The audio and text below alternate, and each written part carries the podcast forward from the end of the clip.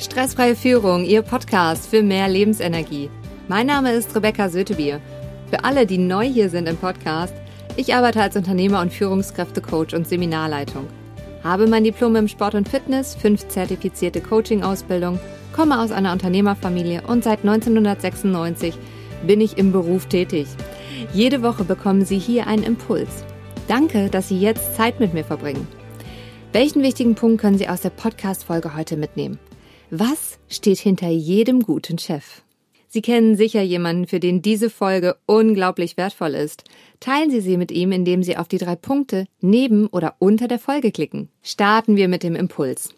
Hinter jedem guten Chef steht ein noch besseres Team. Erfolg ist meiner Meinung nach immer Teamsache.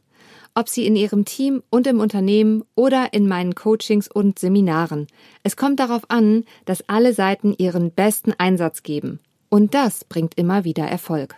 Natürlich gibt es klare Strategien, die eingehalten werden, damit das funktioniert. Mein Ansatz dabei ist, eine lange und gute Geschäftsbeziehung aufzubauen und dafür braucht es Werte, die klar definiert sind und gelebt werden. Ein Beispiel, wie sich das ausdrucken könnte und was ich immer mal wieder in meinen Seminaren erlebe. Ich hole mir immer vom Geschäftsführer oder der Führungskraft das Okay, dass ich gegebenenfalls auch Teilnehmer von meinem Kurs befreien kann. Warum ist mir das so wichtig? Wenn acht Teilnehmer im Raum sind und einer davon sich nicht weiterentwickeln mag, dann ist das von meiner Seite aus liebevoll konsequent, wenn dieser Teilnehmer das tut, was ihm wichtiger ist und somit den Raum verlässt. Klingt im ersten Moment sehr hart.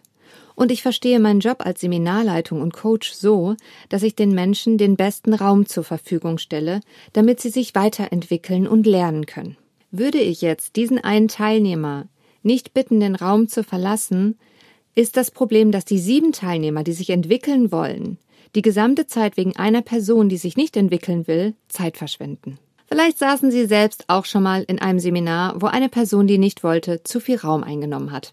Das ist meiner Meinung nach unfair gegenüber den sieben Teilnehmern, die motiviert sind und auch meinem Auftraggeber gegenüber, der mich schließlich bezahlt.